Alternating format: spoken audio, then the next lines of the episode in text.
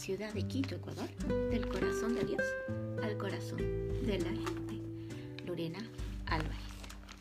Y estamos a través de la página que se llama 101 con 17, porque insistimos, como puede ser que algunas personas mencionen o, digan en ocasiones podemos ser eh, persistentes en un mensaje, pero es la forma en la que poco a poco ese mensaje llega a ser carne de, nuestro, de nuestra sociedad.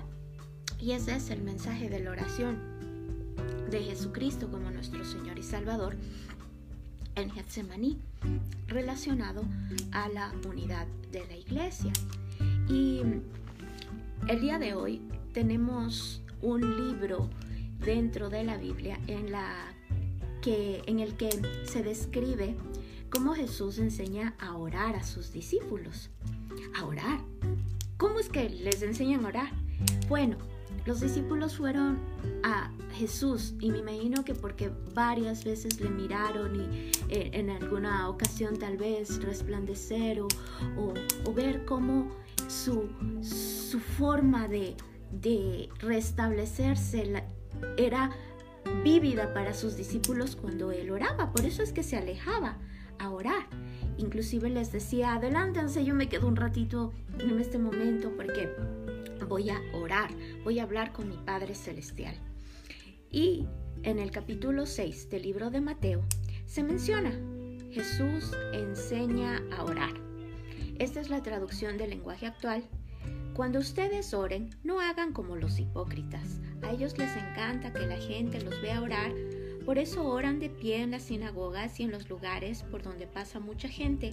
Pueden estar seguros de que no tendrán otra recompensa. ¿Y por qué menciona esto Jesucristo en este momento? Es porque en un momento dado también menciona la ofrenda de la viuda y del publicano que así como eh, estaba así como orando espontáneamente o muy... Eh, tal vez muy expresivamente, que todos lo hemos hecho dentro de la sinagoga, pero menciona a la viuda pobre que vaya, entrega todo lo que tenía. Cuando alguno de ustedes ore, hágalo a solas, vaya a su cuarto, cierre la puerta y allí, en secreto, con Dios, su Padre, pues allí hable, pues él da lo que se le pide en lo secreto.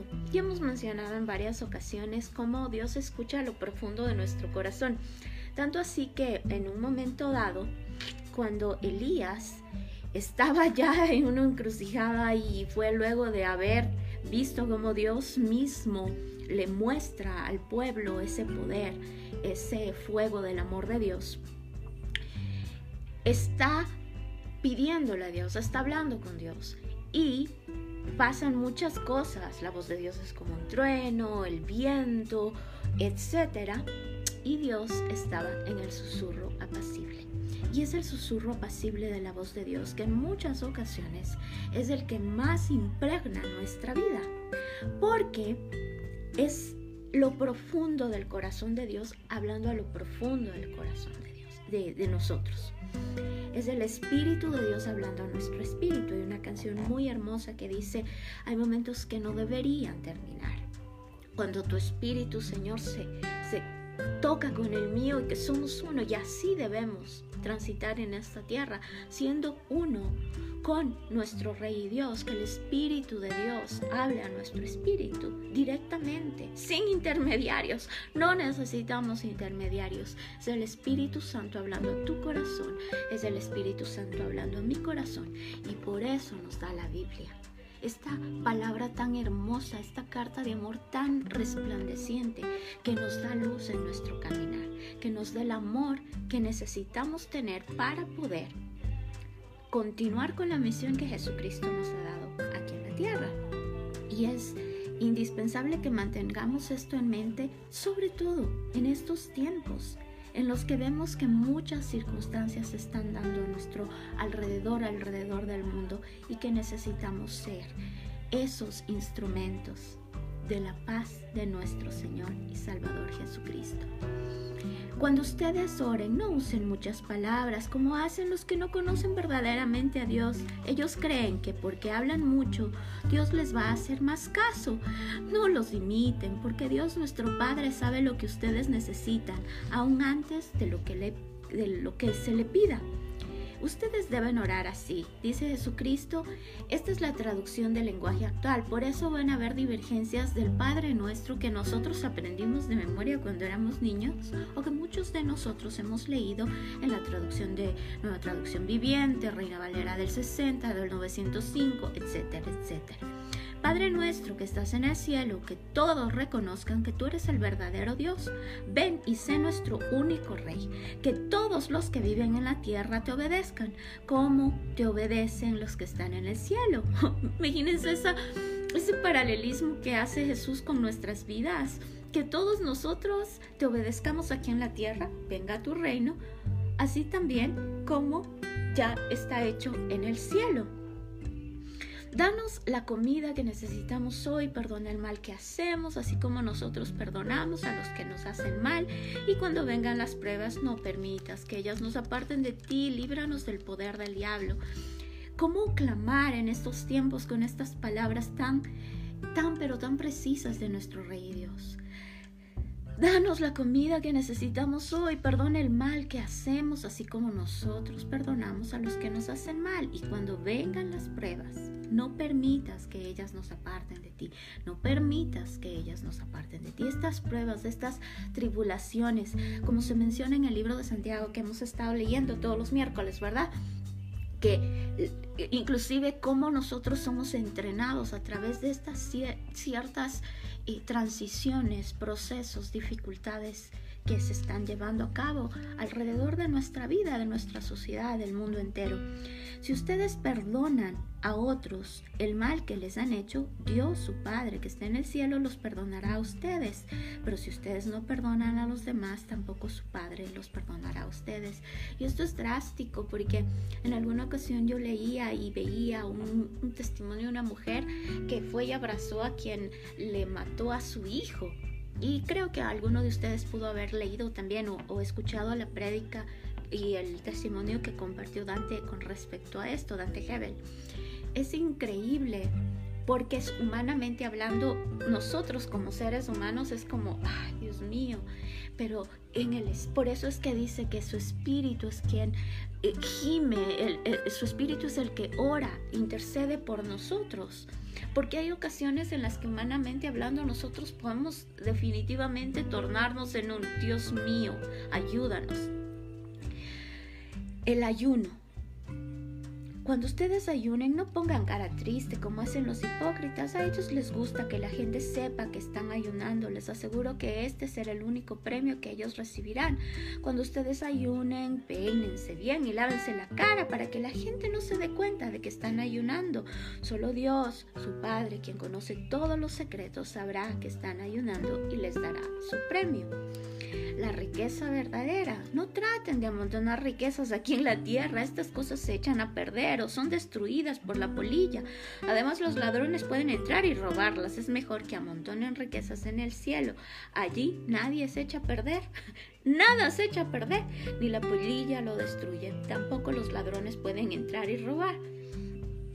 Recuerden que la verdadera riqueza consiste en obedecerme de todo corazón. Los ojos son el reflejo de tu carácter, así que tu bondad o tu maldad se refleja en tu mirada. El dinero. Ningún esclavo puede trabajar al mismo tiempo para dos amos, porque siempre obedecerá o amará a uno más que al otro. Del mismo modo, tampoco ustedes pueden servir al mismo tiempo a Dios y a las riquezas. Y eso es algo que nosotros diariamente necesitamos recordarnos. Porque vivimos en esta tierra. Y eso es lo que puede estar inyectándose en nuestra mente, intoxicando nuestro corazón, dañando nuestra sociedad, dividiendo nuestra familia, la sociedad, la iglesia, el cuerpo de Cristo, las preocupaciones. Y este título es muy adecuado, adecuado para el tiempo que estamos viviendo, ¿verdad? Preocupaciones, preocupaciones. Es cuando tu mente se está preocupando con algo. en lugar de estar ocupada o estar llena de la palabra de Dios, de lo que Dios nos está hablando, comenzamos a querer nosotros mismos asignarnos preocupaciones a nuestra mente. Es ahí cuando debemos decir, hasta aquí, en el nombre de Cristo Jesús. Hoy me someto a la palabra de Dios, voy a leer la palabra. Quiero que el Espíritu de Dios me hable y todas, como cuando tú vas a, a, un lugar, ¿verdad? Hay que arrancar de raíz, hay que sacar absolutamente todo para que el Espíritu de Dios llene, para que la palabra de Dios llene, para que Dios en su infinita misericordia nos muestre su corazón. No vivan pensando en que van a comer, que van a beber o qué ropa se van a poner. La vida no consiste solamente en comer, ni Dios creó el cuerpo solo para que lo vistan. Miren los pajaritos que vuelan por el aire, ellos no siembran ni cosechan ni guardan semilla en graneros. Sin embargo, Dios, el Padre que está en el cielo, les da todo lo que necesitan y ustedes son más importantes que ellos. ¿Creen ustedes que por preocuparse vivirán un día más? No. No. No, no, no, no, no, no. Aprendan de las flores que están en el campo. Ellas no trabajan, para hacer sus vestidos. Sin embargo, les aseguro que ni el rey Salomón se vistió tan bien como ellas, aunque tuvo muchas riquezas. Si Dios hace tan hermosas las flores que viven tan poco tiempo, ¿acaso no hará más por ustedes? Veo que todavía no han aprendido a confiar en Dios. Qué increíble cómo Dios nos habla. Por eso es que necesitamos alimentarnos de la palabra de Dios, porque es como que estamos como ya dejando que toda esta presión externa comience a afectarnos. Y Dios nos dice, ven, ven, tú eres mi hija, tú eres mi hijo. Hija e hijo de Dios, le agradecemos hoy por su corazón de Padre, arraigándonos y cimentándonos en su gran ya no se preocupen por lo que van a comer o lo que van a beber o por la ropa que se van a poner, solo los que no conocen a Dios se preocupan por eso. Solo los que no conocen a Dios se preocupan por eso. Ustedes tienen como Padre a Dios, a nuestro Padre Celestial. Imagínense lo que esto está en la palabra de Dios. Por eso necesitamos alimentarnos de ese corazón que nos insiste en decirnos, yo soy tu Padre. Imagínate el hecho de que el rey del universo, no te imagines, arraigate y ciméntate en esa realidad, en esa verdad. El Padre Celestial es el creador del cielo, de la tierra y el mar, de todo lo que existe. Y Él es mi Padre, Él es tu Padre, Él es nuestro Padre. Cielo y tierra unidos ya en el corazón del Padre Celestial. Ustedes tienen como Padre a Dios que está en el cielo y Él sabe lo que ustedes necesitan. Lo más importante es que reconozcan a Dios como único Rey. Reconozcan.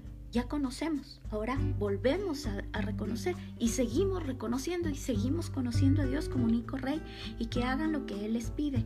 Dios les dará a su tiempo todo lo que necesiten, así que no se preocupen por lo que pasará mañana, ya tendrán tiempo para eso. Recuerden que ya tenemos bastante con los problemas de cada día. En la traducción Reina Valera del 60 dice específicamente en una forma de expresión de un léxico un poco más antiguo. Busquen primero el reino de Dios y su justicia y todo lo demás será añadido. Todo. En el nombre de Jesucristo, hoy oramos que esta palabra nos arraigue, nos cimente en su corazón que entendamos, que captemos cuán grande, cuán ancho, cuán profundo es el amor de Dios, que nos arraiguemos en esta realidad y esta verdad que el creador del cielo, de la tierra y el mar, ese creador divino, nos creó a nosotros, nos diseñó, nos diseñó cada rasgo de nuestro cuerpo y que Él hace grandes cosas, grandes y maravillosas son sus obras. Dios Todopoderoso, justos y verdaderos son sus caminos. Rey de los santos, y en Él confiamos, hija e hijo de Dios. Agradecemos hoy por el Padre Celestial que nos ama, nos protege, nos llena de su amor. cielo y tierra, tierra y cielo, unidos ya en el corazón del Padre Celestial. Nuestro Padre Celestial nos diseñó cada rasgo de nuestro rostro, de nuestro cuerpo, de nuestras manos, diseño divino de nuestro Padre Celestial. En el nombre de Jesucristo oramos. Amén.